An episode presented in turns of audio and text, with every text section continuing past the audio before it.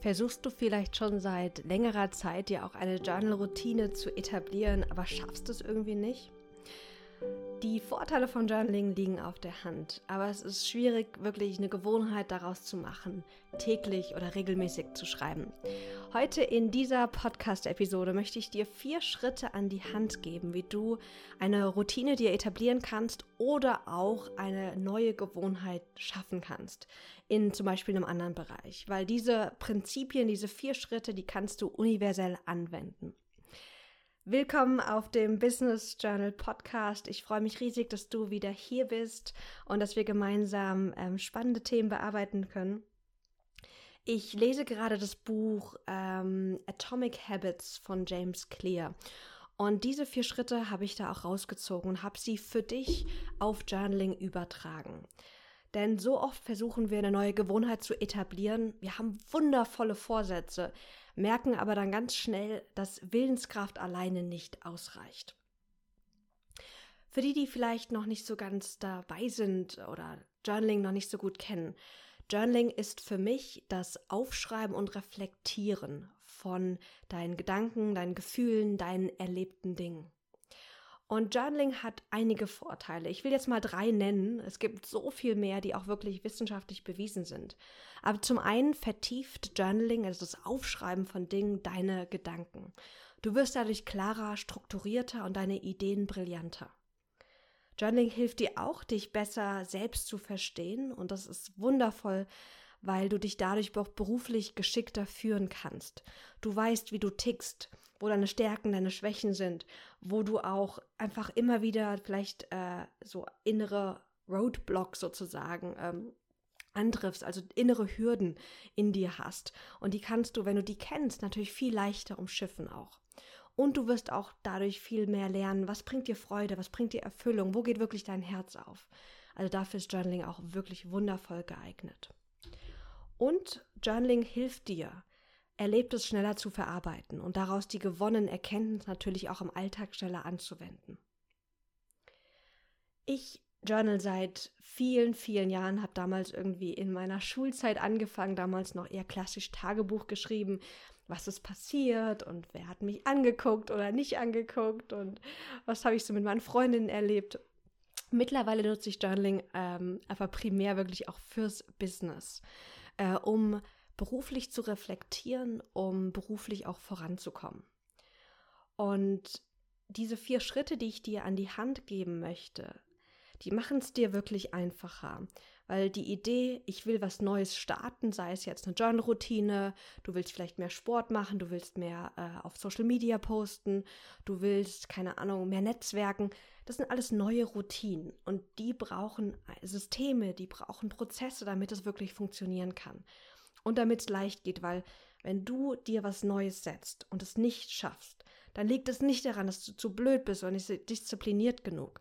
Das liegt daran, dass du dir noch nicht das passende System kreiert hast. Du wirst gleich sehen, was ich damit meine.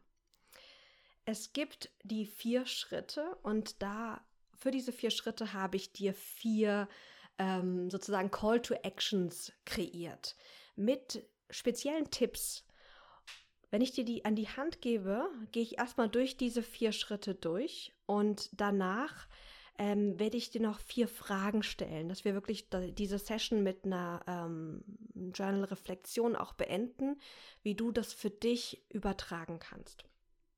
Aber lass uns erstmal starten.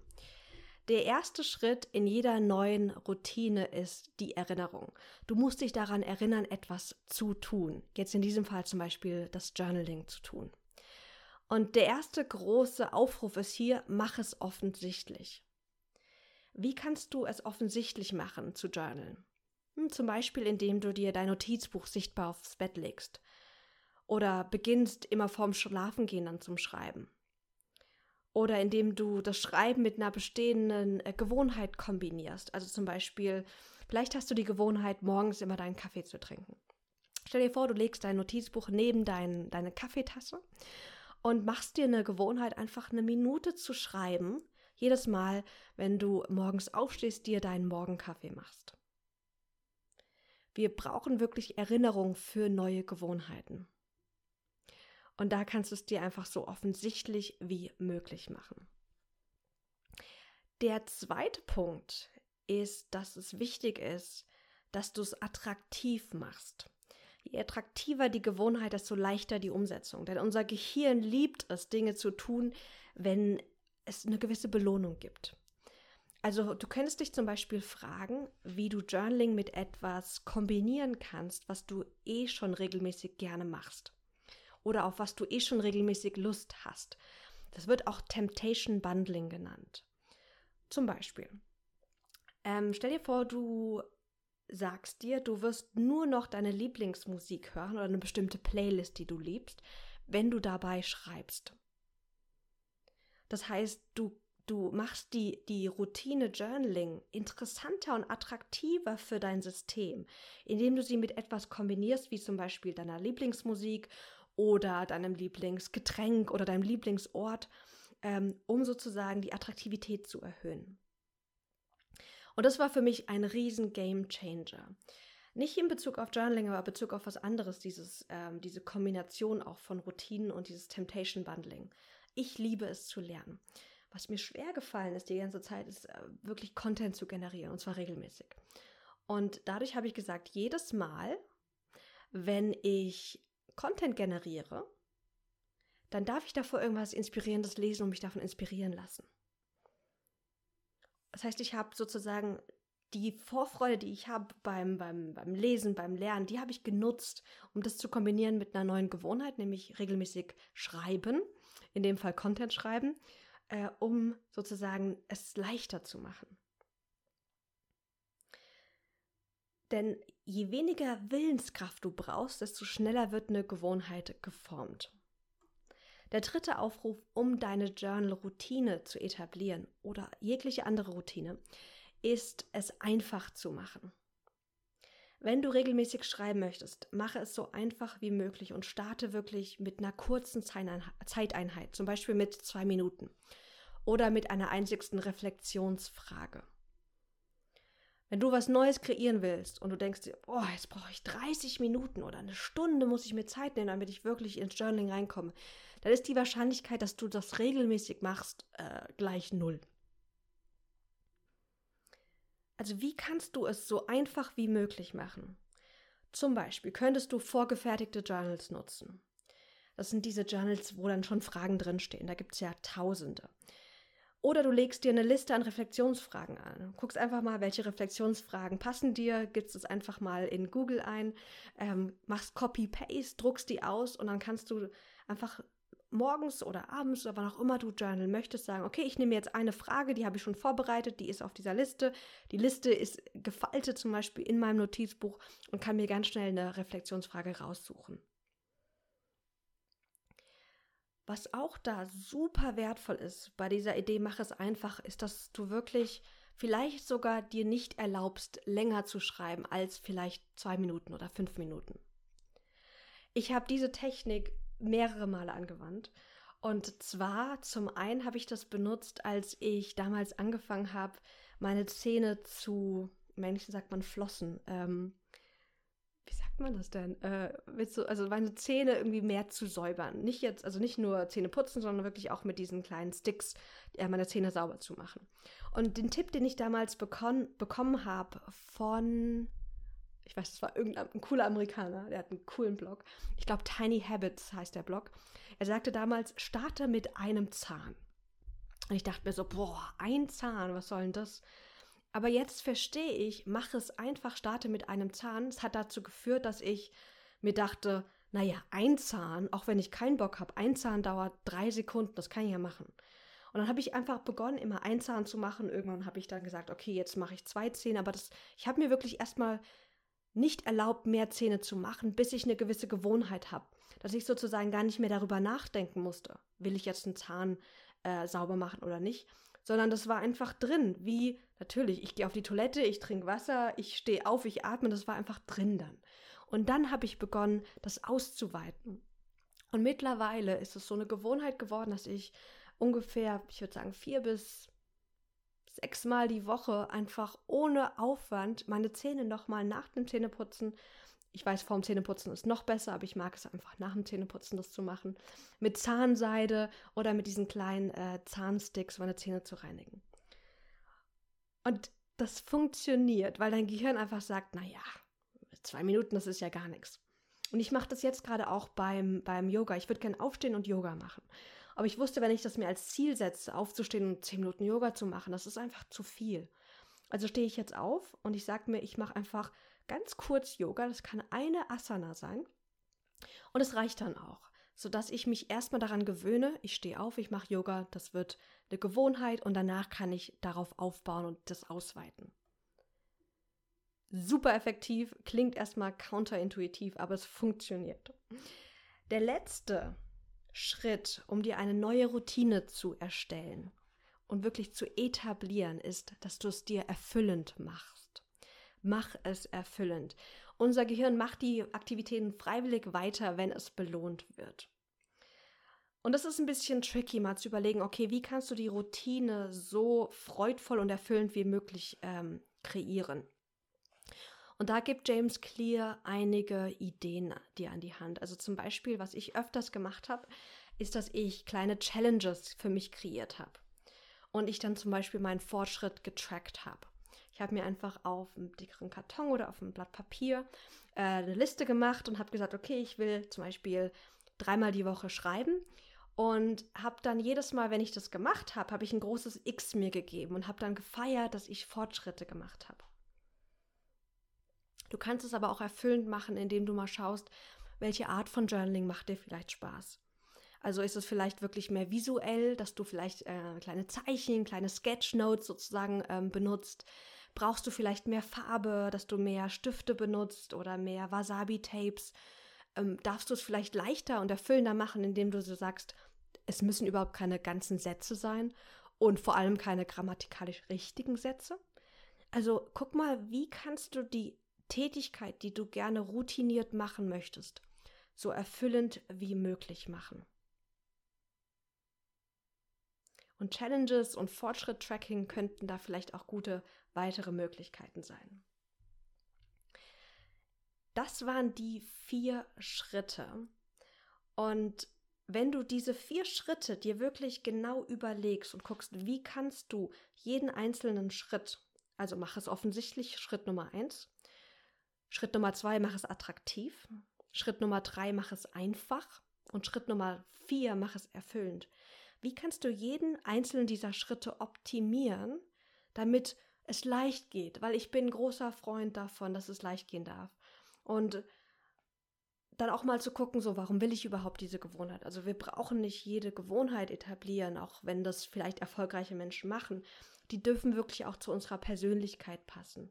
Aber wenn dir eine Gewohnheit wirklich wichtig ist und sagst, das möchte ich wirklich gerne machen, weil das Erfüllung und Freude und einfach ein, ein besseres Lebensgefühl auch für mich äh, kreiert und in mein Leben holt, dann lohnt es sich da wirklich mal reinzugehen und zu schauen, was da für dich möglich ist. Und natürlich möchte ich das Ganze mit dir jetzt gemeinsam machen. Schlag bitte mal dein Journal auf oder nimm dir einen Zettel und einen Stift. Und kannst oben hinschreiben Gewohnheit oder Erfolgsgewohnheit. Und frag dich bitte zuerst mal, welche neue Gewohnheit möchtest du dieses Jahr vielleicht wirklich etablieren? Vielleicht ist es Journaling, vielleicht aber auch was anderes. Also was ist so eine Wunschgewohnheit? Oder anders gefragt, was würde dich beruflich wie aber auch vielleicht privat nach vorne bringen, wenn du diese Aktivität regelmäßig machst?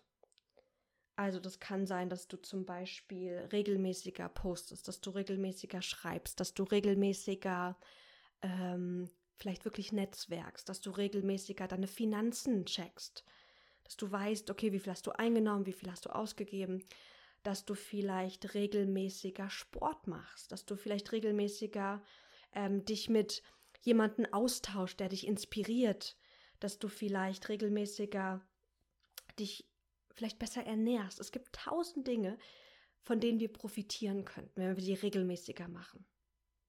Und jetzt für diese Übung bitte wähl dir mal eine Wunschgewohnheit aus.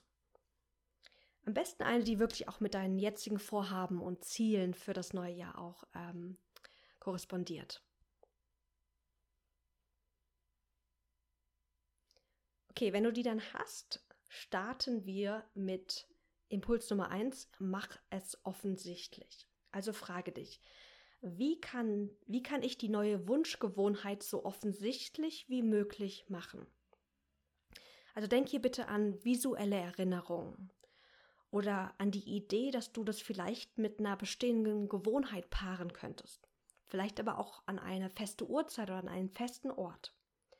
Wie kannst du die neue Wunschgewohnheit so offensichtlich wie möglich machen? Thank you.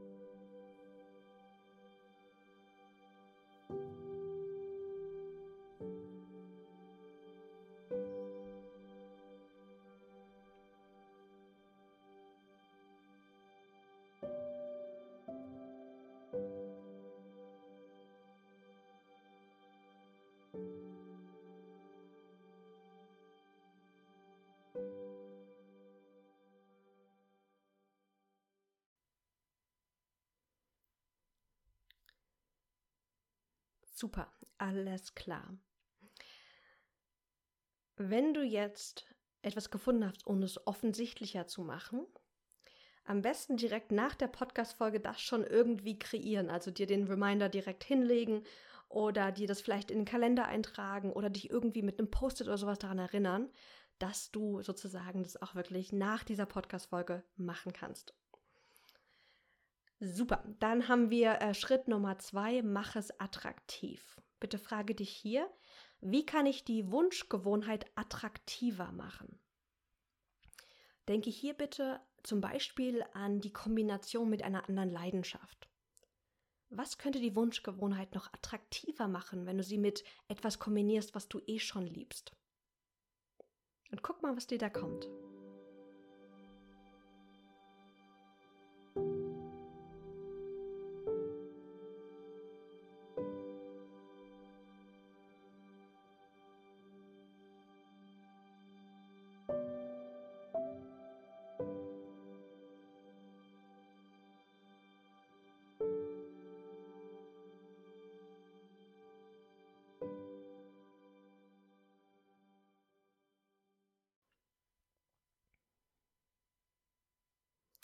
Okay, wunderbar. Das finde ich manchmal ein bisschen tricky. Also dieses, wie, womit kann ich es kombinieren? Beispiele, die ich noch kenne, ist zum Beispiel, James hat erzählt, dass er jedes Mal, wenn er ins Fitnessstudio geht, dass er dann sich erlaubt, danach einen dieser Proteinkekse zu kaufen oder zu essen. Also, und er liebt diese Kekse. Das könnte zum Beispiel auch eine Sache sein. Oder wie gesagt, wenn du das an einem bestimmten Ort machst oder mit einer bestimmten Musik oder mit einem bestimmten Getränk, ähm, es ist natürlich super sinnvoll, diese Kombination so zu kreieren, dass die Kombi auch passt zu dem, was du kreieren willst. Also zum Beispiel, wenn ich mir sage, okay, jedes Mal, wenn ich Sport mache, darf ich danach ähm, ein Doppel-Big Mac essen mit dreifacher Pommes. Weiß ich nicht, ob das so eine coole Kombi ist. Vielleicht macht es die Gewohnheit attraktiver. Ähm, aber ich weiß nicht, ob das sozusagen dich unterstützt, wo du hinkommen möchtest, wenn es jetzt hierbei um, um Gesundheit zum Beispiel geht. Ich glaube, du weißt, was ich meine. Okay, dann Frage Nummer drei ist, mach es dir einfach. Und hier ist die Frage, wie kann ich die Wunschgewohnheit so leicht wie möglich machen? Also was macht die Gewohnheit leichter? Vielleicht kannst du eine kurze Zeitdauer wählen, zu Beginn jedenfalls. Oder vielleicht brauchst du einfach eine Vorbereitung, ähm, dass du die Wunschgewohnheit besser vorbereitest, um, um es dadurch leicht zu machen. Also, wie kannst du die Wunschgewohnheit so leicht wie möglich machen?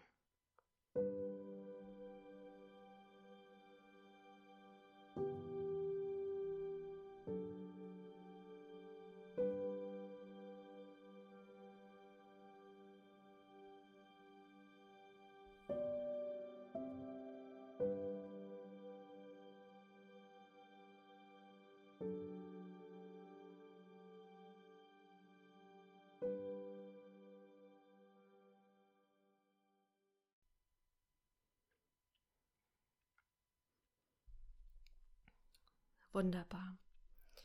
Dann lass uns jetzt zum vierten und letzten Schritt kommen, zur letzten Frage auch. Und da geht es darum, es so erfüllt wie möglich zu machen. Also, wie kann ich die Wunschgewohnheit so erfüllend wie möglich machen? Könntest du dir vielleicht eine Challenge setzen oder Ziele?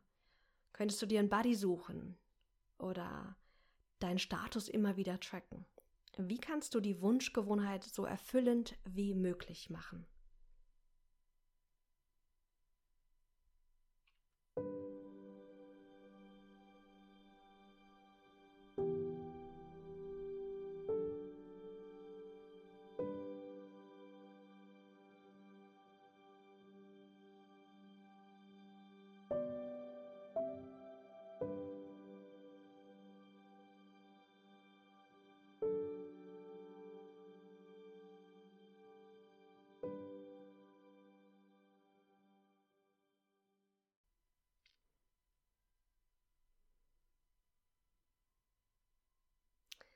Alles klar, das waren unsere vier Schritte für neue Gewohnheiten.